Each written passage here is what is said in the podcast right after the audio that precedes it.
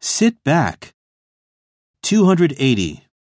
Why don't you just relax and sit back in this chair? Okay, thank you.